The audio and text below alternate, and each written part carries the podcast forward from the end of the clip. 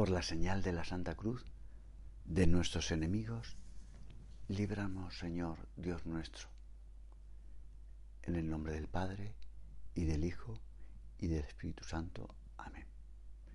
Señor mío y Dios mío, creo firmemente que estás aquí, que me ves, que me oyes. Te adoro con profunda reverencia. Te pido perdón de mis pecados y gracia para hacer con fruto este rato de oración. Madre mía Inmaculada, San José, mi Padre y Señor, Ángel de mi guarda, intercedes por mí. Los primeros cristianos repetían una oración muy sencilla. Ven, Señor Jesús. La repetían porque esperaban la segunda venida del Señor. Y es que en el fondo nuestra vida es un tiempo de preparación para la llegada del Señor, que va a venir como un rey de paz. Y su capital es Jerusalén, que significa precisamente eso, ciudad de la paz. No es extraño que los ángeles en el primer villancico, la primera nana, que le cantaron a Jesús recién nacido, dijesen, en la tierra paz a los hombres. Pues acababa de llegar la paz para los hombres con el nacimiento de Jesús.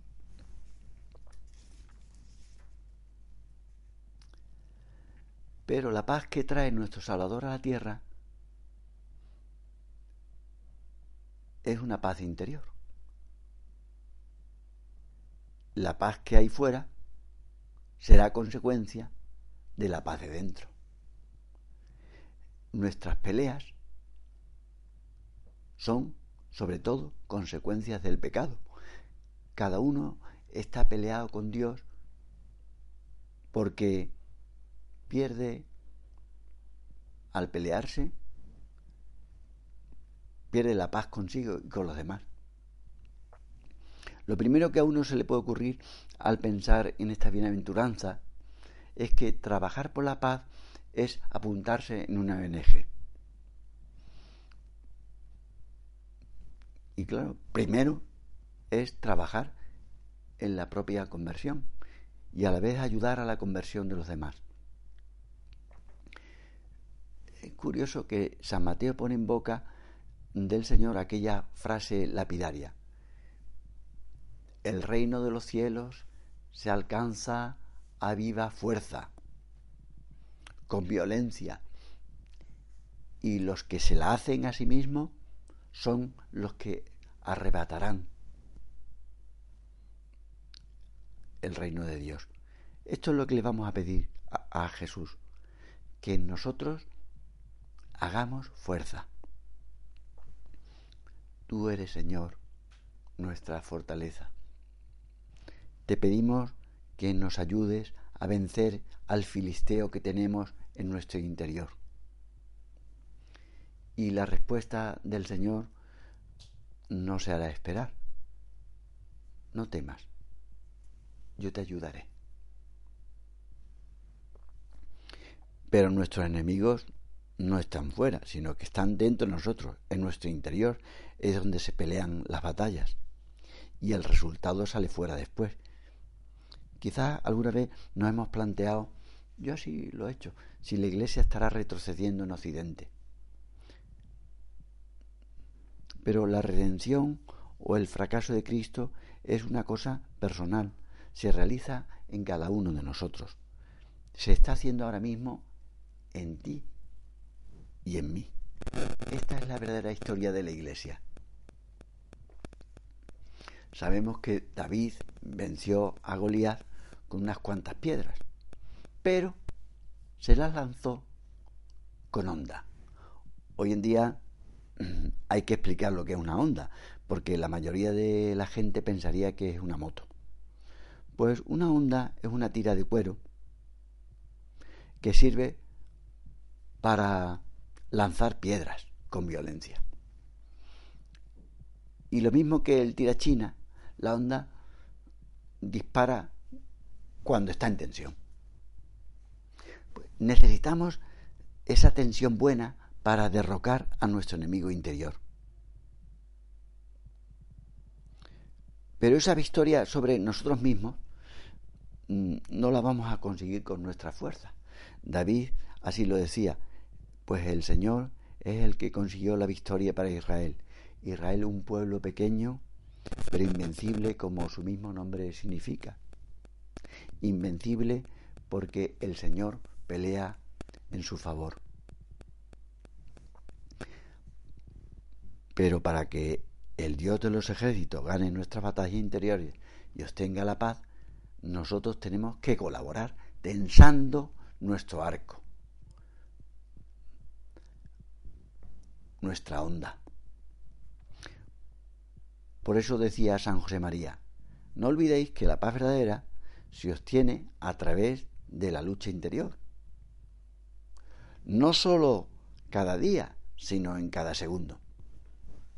En una ocasión estaba este santo de tertulia familiar con un grupo y trajeron unos bombones y todos tomaron, menos él.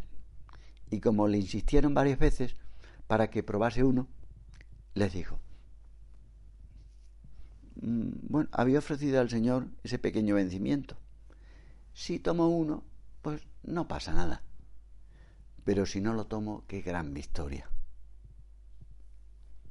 Pues efectivamente nuestras batallas normalmente serán pequeñas, pero nuestras victorias, normalmente pequeñas, son del Señor. Porque nuestra lucha no es una lucha a brazo partido, mm, no es una cuestión de puño, no es una batalla voluntarista. Es una lucha que hacemos por amor. Y lo importante es lo que hace Dios. David, como sabemos, se presentó ante el gigante con un palo y Goliat se rió. ¿Acaso soy un perro? Pues Satanás es precisamente ese perro, aunque parezca un gigante. No dejemos de pedir en la oración. La oración es ese gran arma, el palo. El reino de los cielos padece violencia,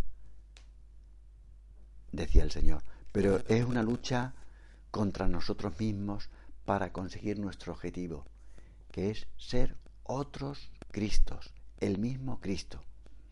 Y en primer lugar está la batalla de la pereza. La pereza que se disfraza de verano o va vestida de más tarde, pues hay que llamarla por su nombre. Lo que yo tengo es pereza. Después debemos luchar contra la rebeldía. No quiero esto, nos dice nuestro orgullo. No quiero someterme, entrar por el aro de la voluntad de otro. Y también aparece la sensualidad viscosa, la sensualidad con su gelatina de molusco que se pega con solo rozarla. Aunque, brille, por no deja de ser más que baba animal. Pero sobre todo, la experiencia nos dice que lo que cuesta conseguir es la humildad. Y como han afirmado los santos, parece que la soberbia muere 24 horas después de haber muerto la persona. La soberbia, el orgullo muere eh, entre países vecinos, lo mismo que entre los pueblos cercanos, suelen existir rivalidades. Un chileno, en broma, definía la soberbia como ese pequeño argentino que todos tenemos dentro. Pues tienen la fama mm, los de Buenos Aires de sentirse un poco gallitos, orgullosos de su ciudad. Por eso los porteños de Buenos Aires, al oír este dicho de que la soberbia es ese pequeño argentino, responde, ¿y por qué pequeño? Pues nosotros ahora en serio decimos, Señor, hazme como un niño delante, delante de ti, para que mi, con mis caídas y debilidades de, de antihéroe le dé un palo a la soberbia de pensar que todo lo hago bien pues a pesar de nuestra poquedad, el Señor se sirve de nuestra lucha interior. para hacer feliz a la gente. Pensaba que para tener amistad con Jesús habría que preguntarle a su madre. Ella en su corazón nunca tuvo a un tirano que mandaba, sino a una esclava que servía. Ayúdanos, madre, a luchar por amor. Te di gracias, Dios mío, por los buenos propósitos, afectos e inspiraciones que me has comunicado en esta meditación. Te pido ayuda para ponerlos por obra. Madre mía Inmaculada, San José, mi Padre y Señor, Ángel de mi guarda, interceded por mí.